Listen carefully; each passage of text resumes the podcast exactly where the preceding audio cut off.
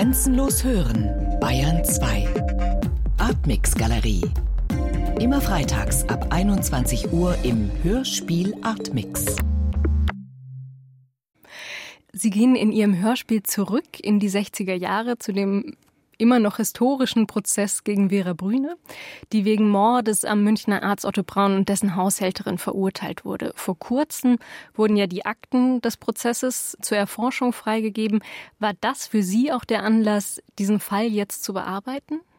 Also ich beschäftige mich sehr lange schon mit Vera Brüne. Ich habe 1999 im Stadtmuseum in München eine Ausstellung gemacht. Polizeireport München hieß die. Und da haben wir das Mordhaus in Pöcking am Starnberger See nachgebaut, wo Elfriede Klo und der Arzt Dr. Braun ermordet worden sind. Wir haben das maßstabsgerecht nachgebaut mit den Hinweisen, wo die Leichen lagen, nämlich Elfriede Klo im Keller und Dr. Otto Braun im Flur. Und wir haben auch ausgestellt die Tatwaffe, und die Projektile. Damals war dieser Fall schon eine Legende, vorher auch schon. Dieser Fall äh, zieht sich eigentlich durch die gesamte Polizeigeschichte und Justizgeschichte der letzten Jahrzehnte, weil er ein Beispiel ist für eine ganz, ganz schlechte Polizeiarbeit, eine ganz, ganz schlechte Ermittlungsarbeit. Und bei der Polizeiausstellung haben wir das auch mit Hilfe der Polizei zeigen können. Das heißt, die Möglichkeit, jetzt die Akten einzusehen, war für Sie nicht ausschlaggebend für die Produktionen jetzt? Insofern war das wichtig für die jetzige Produktion, weil die Bänder, die Mitschnitte der Verhöre, die gab es damals noch nicht. Die sind jetzt erst freigegeben worden und das Staatsarchiv hier in München hat uns die Möglichkeit gegeben, die uns anzuhören. Wir haben die mithilfe des Bayerischen Rundfunks eben auch digitalisiert und jetzt werden diese Bänder im Internet zum Nachhören sein und sie sind zugleich auch der Bestandteil, der entscheidende Bestandteil von drei Hörspielen, eben dieser Hörspielfassung Vera Brüne Mitschnitte.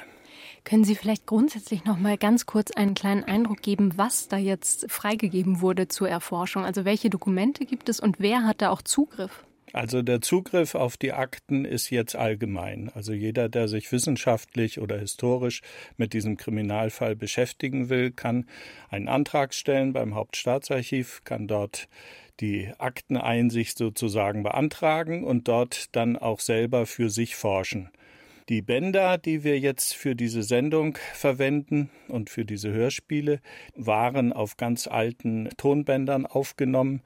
Die waren im Grunde zum Teil kaum noch zu hören, die mussten entrauscht werden, man musste die eben digitalisieren und überhaupt erst wieder richtig hörbar machen. Es sind einfach viele Jahrzehnte vergangen seither und man hat es den Bändern angemerkt. Jetzt mittlerweile ist es so, dass man schon spürt, dass es alte Bänder sind, aber sie haben eine neue Aussage. Das heißt, sie sind wieder da und man kann sich die eigenen Gedanken machen. Ja, Sie haben gerade schon gesagt, dass Sie sich schon lange mit dem Fall beschäftigt haben, auch eben im Rahmen dieser Ausstellung.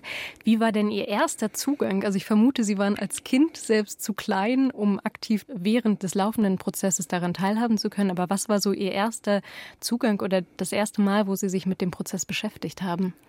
Also der Mordfall Dr. Otto Braun geschah im Jahre 1960. Und die Folgen dieses Mordfalls, die gingen noch weit in die 60er Jahre hinein. Es gab Versuche, man hat versucht, den Prozessausgang nochmal zu verändern. Man hat versucht, durch ein Revisionsverfahren einen neuen Prozess in Gang zu setzen. Das ist alles nicht gelungen.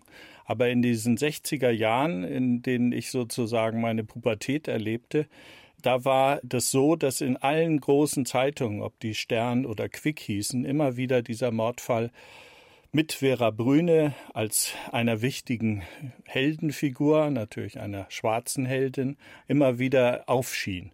Für mich war das ein ganz eigenartiges Gefühl. Für mich war Vera Brüne eine mondäne Frau mit besonderem ja, Glitter, Glamour. Das war so eine Halbwelt mit Nerz-Capes und mit Mercedes 190 SL und all diesen Dingen, die man auf dem Dorf als heranwachsender junger Mann noch gar nicht so erleben konnte. Und das war natürlich auch irgendwo eine Projektionsfläche.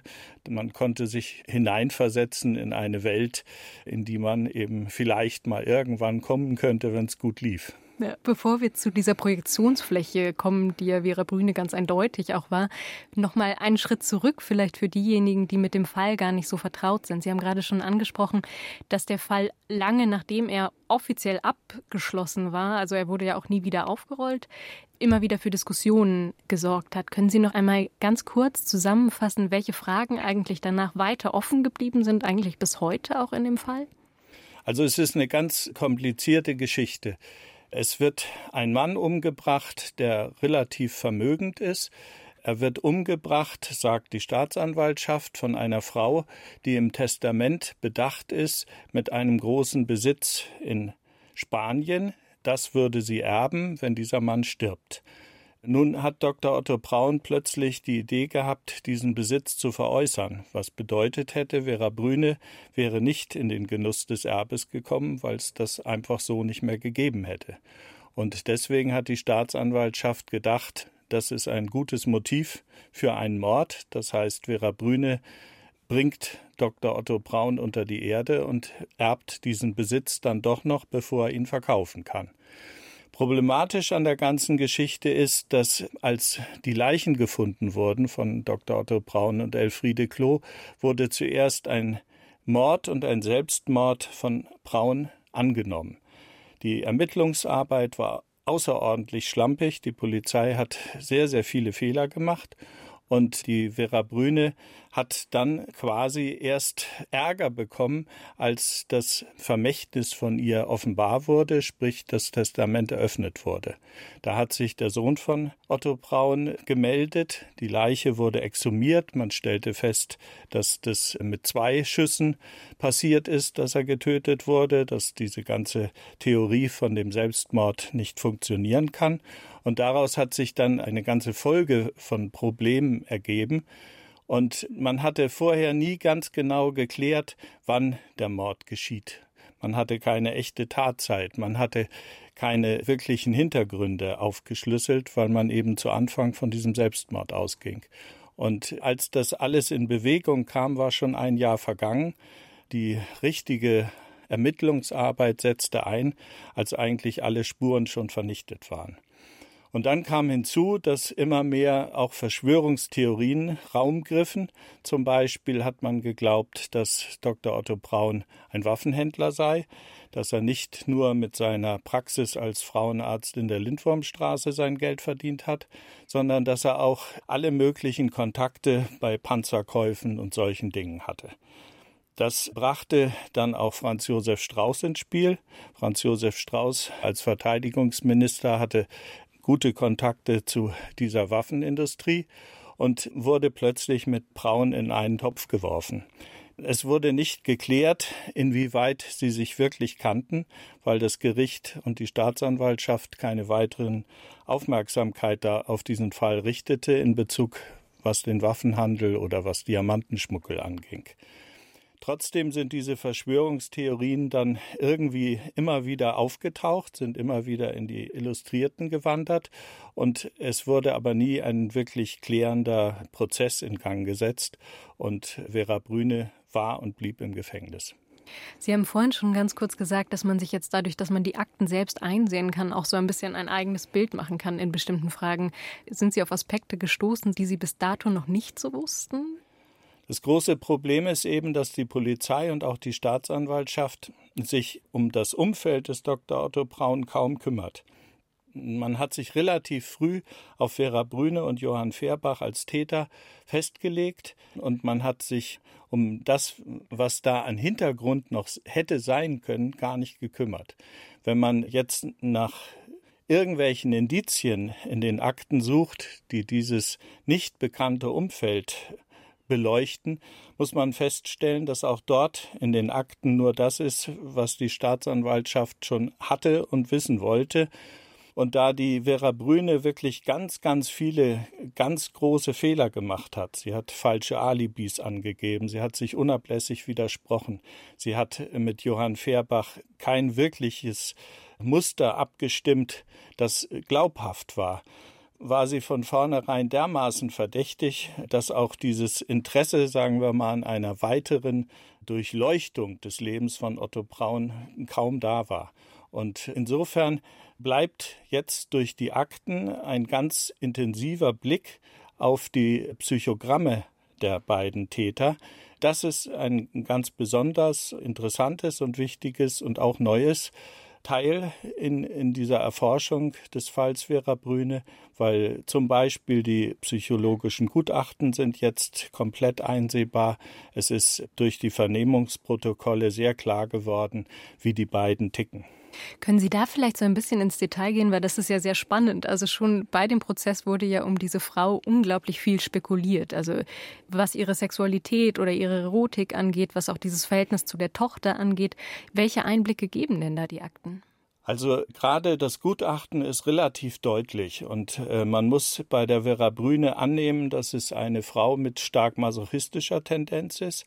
Es ist zum Beispiel interessant, dass Otto Braun, mit dem sie ja liiert war, und von dem sie als Chauffeuse Geld bekam, aber natürlich auch in irgendeiner Weise so als Mätresse, als äh, Halbmondäne ihn begleitet hat, dass sie über Otto Braun nur negative Sachen berichtet. In den ganzen Vernehmungen habe ich nicht einen einzigen Satz gefunden, der in irgendeiner Weise Otto Braun als einen wie auch immer positiv besetzten Menschen zeigt. Die Staatsanwaltschaft hat es versäumt, zum Beispiel zu fragen, warum sind Sie denn dann überhaupt mit ihm zusammengeblieben? Nur wegen der 200 Mark, die er Ihnen, das war damals relativ viel Geld, pro Monat bezahlt hat. Warum haben Sie überhaupt den Dr. Otto Braun in irgendeiner Weise interessant gefunden? All das hat die Staatsanwaltschaft überhaupt nicht abgeklärt. Sie hat das einfach angenommen, dass das so in Ordnung ist, dass eine Frau sich aushalten lässt. Ja, und sie hat ihn scheinbar gehasst. Das ist äh, eine sehr eigenartige masochistische Kombination. Das heißt, sie lässt bestimmte Dinge zu, obwohl sie sie nicht will. Und sie rächt sich dann, indem sie schlecht über ihn spricht. Mhm. Der Fall ist ja so bekannt geworden, auch in Deutschland, den einen Aspekt haben Sie schon angesprochen, weil ganz viele polizeiliche Fehler passiert sind. Aber er war ja auch von einer unglaublichen Aufmerksamkeit in der Gesellschaft geprägt. Also in bestimmten Aufnahmen, die immer wieder auch gezeigt werden, sieht man eben, wie viele, wie viele Schaulustige auch an diesem Prozess teilgenommen haben. Warum war aus Ihrer Sicht dieser Prozess so, so aufgeladen, auch irgendwie emotional aufgeladen in der Gesellschaft? Also da gibt es zwei Antworten. Die eine Antwort ist das Frauenbild äh, nach dem Zweiten Weltkrieg. Da ist die sogenannte Trümmerzeit zu Ende. München beginnt saturiert zu werden. München beginnt den Reichtum, der allmählich wiederkommt oder allmählich wieder in irgendeiner Weise genossen werden kann, wirklich zu haben. Und äh, Dr. Otto Braun ist so ein, ich nenne es jetzt mal Kriegsgewinnler, der relativ begütert mit Mietshäusern, mit Besitz in Spanien, mit Geld in der Schweiz sein Leben genießen konnte. Zur selben Zeit war aber eine extrem bigotte Stimmung. Das heißt, äh, Frauen, die zum Beispiel mit einem Mann zusammenlebten in wilder Ehe, die mussten sich als Haushälterin titulieren, damit das in irgendeiner Weise moralisch noch gerechtfertigt war. Elfriede Klo, die mit erschossen wurde in Pöcking, war eine Geliebte von Otto Braun, war eine Lebensgefährtin, dann ein wenig abgelegt Haushälterin, aber sie war das alles immer noch. Das war sozusagen die äh, akzeptierte Form. Vera Brüne als Mondäne, als äh, eine Frau, die äh, auf sich hielt, wie man so schön sagt, die war in irgendeiner Weise auch schon der Verachtung preisgegeben. Das war eine Frau, die sich verkaufte und das hat natürlich irgendwie die Leute interessiert. Das war keine Prostitution, aber das war eine Form von äh, sich hingeben gegen Geld, gegen Glamour, gegen sonst was. Und da setzt bei den Illustrierten natürlich so ein Mechanismus ein, der äh, Vera Brüne unheimlich äh, ja auch hofiert hat. Das heißt, man hat in ihr eine Frau gesehen, die einerseits selbstbestimmt gelebt hat, aber andererseits so anrüchig war, dass man darüber auch noch in irgendeiner Weise moralisch spekulieren konnte. Hinzu kam, dass sie eben eine sehr junge Tochter hatte und diese junge Tochter, die führt sie in den Illustrierten direkt vor. Das heißt, man sieht dauernd Vera Brüne, aber dann sieht man eben die Tochter im Bikini. Ende der 50er, Anfang der 60er Jahre ist es interessant, weil eine Frau im Bikini hatte auch noch so einen Makel. Und äh, dass die Tochter so von ihr ins Bild geschoben wird, das hat natürlich auch wieder große Aufmerksamkeit gebracht.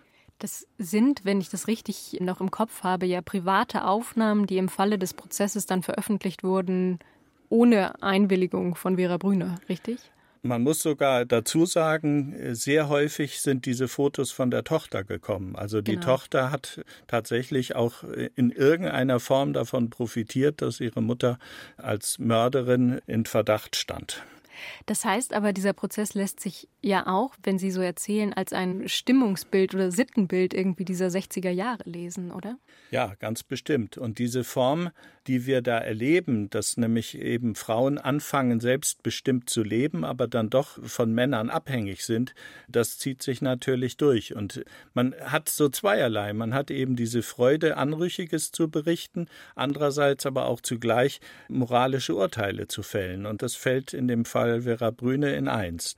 Das wird auch so weitergehen, bis sie 1979 dann begnadigt wird.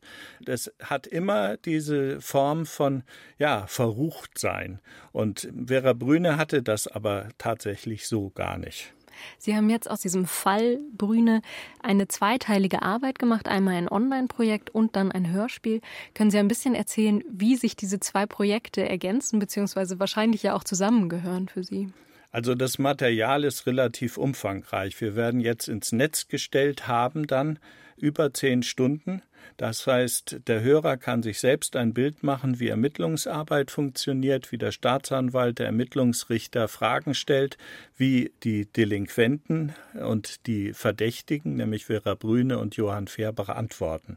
Es ist aber auch drin ein sehr langes Gespräch, Interview, Verhör und auch die Phase vor Gericht von der Silvia Cossi, der Tochter von Vera Brüne. Da sieht man ein 20-jähriges, ich muss einfach sagen, Mädchen, die noch nicht ganz erwachsen geworden ist, die sich in eine schwierige Situation gebracht hat, durch deren Geständnis, dass ihre Mutter ihr gestanden hat, dass sie den Mord begangen hat, wird alles aufgerollt und ihre Mutter wird tatsächlich verdächtigt und dann auch verurteilt als Mörderin. Und dieses Mädchen weiß nicht, was sie getan hat und kommt auch damit nicht wirklich zurecht und es hilft ihr niemand. Es hilft ihr weder die Justiz, es hilft ihr auch nicht der Rechtsanwalt, es hilft ihr auch nicht die Presse. Sie wird quasi in eine Situation gebracht, mit der sie nicht zurechtkommt. Und das ist in diesen Verhören oder Vernehmungen, muss man besser sagen, wirklich ungeheuer spürbar, wie da ein Mädchen hin und her gerissen von den Emotionen ist und auch sich nicht mehr findet. Das ist jetzt der Online-Teil, wenn ich das richtig verstanden habe. Das ist der Online-Teil, das sind die gesamten gesäuberten, etwas gekürzten, aber letztlich doch O-Ton-Teile, die jeder sich so anhören kann in einzelnen kleinen Passagen, die, äh, wenn man so will, das Dokumentarische sind. Und dann wurde daraus jetzt ein Hörspiel aus in drei Teilen, einmal mit Schwerpunkt Vera Brüne, einmal mit Schwerpunkt Johann Fehrbach und einmal mit Schwerpunkt Silvia Cossi, die Tochter. Und da sind ausgewählte sozusagen Best-of-Stellen, die aber von Schauspielerstimmen ergänzt, äh, verstärkt werden. Vera Brüne wird gesprochen in dem Hörspiel von Corinna Harfuch. Peter Lohmeier ist Johann Fehrbach und Lilith Stangenberg äh, ist Silvia Cossi. Und äh, da werden quasi die Sätze nochmal neu abgeklopft. Sie werden quasi in der O-Ton-Atmosphäre belassen, aber sie, sie, sie werden von Schauspielern nochmal interpretiert. Und dadurch kriegt das eine andere Dynamik und ist atmosphärisch noch einen Schritt über das reine O-Ton wiedergeben hinausgegangen. Ich habe dazu zwei Fragen und die erste wäre, Sie haben so nebenbei gesagt, ein Best-of quasi der, der dokumentarischen Arbeit. Wie haben Sie denn ausgewählt? Also, weil das ist ja wahrscheinlich die Hauptfrage erstmal, nach welchen Aspekten suche ich diese, diese Textstellen oder das O-Ton-Material aus? Also es ist so, dass das eher ein Psychogramm ist als eine Beschreibung eines Kriminalfalls. Und zwar drei Psychogramme.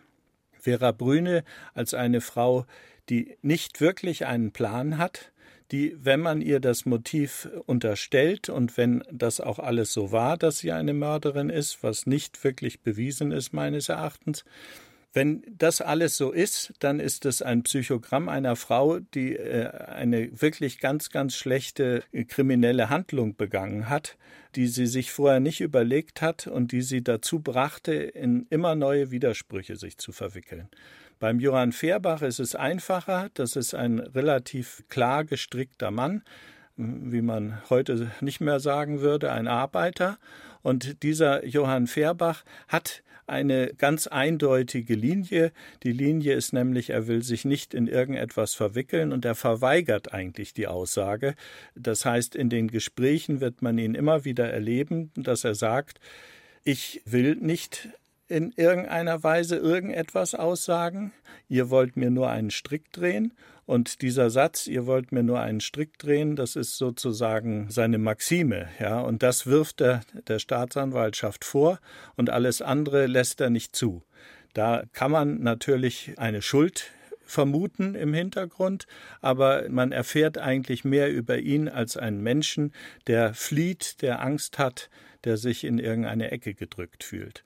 Und bei der Silvia Cossi ist es so, das ist eine junge Frau, die mit einem ziemlich starken Geltungsbedürfnis sich in den Vordergrund spielt und als sie dann im Vordergrund ist, nicht mehr weiß, was sie eigentlich will.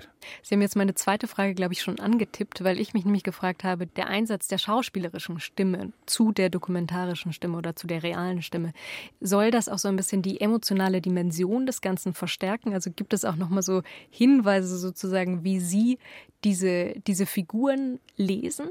Die Schauspieler akzentuieren, die, die geben bestimmte Stimmungen wieder, die sie selber erleben, während sie das hören. Also Lilith Stangenberg beispielsweise hat den O-Ton gehört und hat auf den O-Ton gesprochen, wie sie das empfunden hat, dass diese Frau mit der Sache umgeht. Also es ist eine ganz eigenartige Geschichte. Äh, einerseits ist Silvia Cossi sehr selbstbewusst und hat auch eine ganz gute Meinung von sich, aber im selben Moment kippt das um und sie äh, fängt an zu schwimmen. Sie weiß überhaupt gar nicht mehr, was sie sagen will. Und Lilith Stangenberg, die hat das gehört und hat quasi das nachgesprochen und ist diesen emotionalen Umschwüngen in diesem echten O-Ton nachgegangen und hat das auf ihre Weise quasi interpretiert. Und bei dem Johann Fehrbach beispielsweise, wo es relativ wenig direktes Material von ihm gibt, weil er sich einfach den Aussagen äh, nicht stellt, die er geben müsste, da hat Peter Lohmeier durch das Wiedergeben von Fragen der Staatsanwaltschaft ja die Stimmung von dem Johann Fehrbach versucht wiederzugeben. Das heißt, indem er spöttisch die Fragen der Staatsanwaltschaft in irgendeiner Weise fast persifliert, ja, kommt man dem eigentlichen atmosphärischen in der Seele von Fehrbach auf die Spur.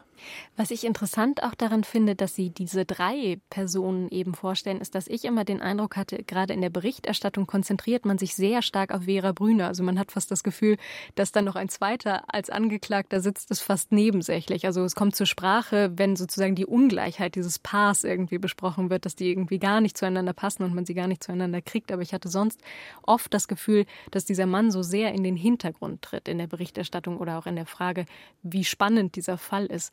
Was war für Sie interessant daran, diese drei Personen wirklich in den Blick zu nehmen? Vera Brüne ist das, was man früher höhere Tochter nannte, also Tochter eines Bürgermeisters, kam aus besserem Hause.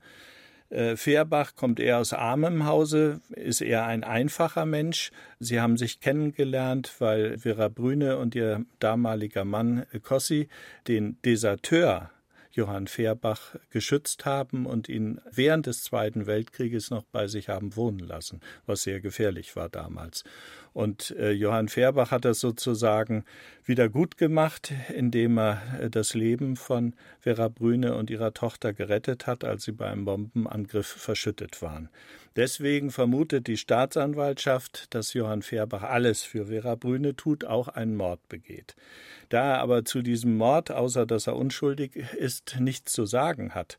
Und die einzige wirklich klare Aussage von einem Herrn Schramm, der als Zellengenosse ein ganz komisches Geständnis von ihm gehört haben will, was äh, Johann Fehrbach ganz, ganz sicher, also da gebe ich 99,9 Prozent drauf, äh, nicht gemacht hat, weil er sehr verschlossen und sehr isoliert war und so einem Schwätzer wie diesem Herrn Schramm bestimmt das nicht erzählt hätte, wenn er es gemacht hätte. Das war das Einzige, worauf die Staatsanwaltschaft sich beziehen konnte. Es gibt keine Fingerabdrücke, es gibt keine klare ermittlungstechnische Detailarbeit, die Fehrbach wirklich belastet. Und deswegen haben über viele Jahre eben alle von diesem Justizirrtum gesprochen. Das Problem ist, er kann es trotzdem gewesen sein, aber sicher nicht so, wie die Justiz das dargestellt hat. Ja, noch eine letzte Frage. Corinna Harfo spricht ja bei Ihnen Vera Brüne und damit treten Sie ja quasi in die Fußstapfen des Zweiteilers, wo sie ähm, Vera Brüne spielt. Welche Rolle hat in Ihrer Vorbereitung dieser, dieser Film für Sie gespielt? Also war das was, wo, woran Sie sich auch orientiert haben in der, in der Zeichnung der Figur oder in dem Verständnis der Figur? Also ich habe den Film natürlich gesehen. Das ist ein sehr, sehr gut gemachter Zweiteiler von Haag Bohm für die Konstantin, also Bernd Eichinger. Uwe Ochsenknecht ist ein sehr guter Fährbach, aber der O-Ton ist was anderes. Also die Konstantin-Umsetzung, die Konstantin-Produktion ist Kino, während äh, die O-Töne und das Hörspiel äh, sind echt.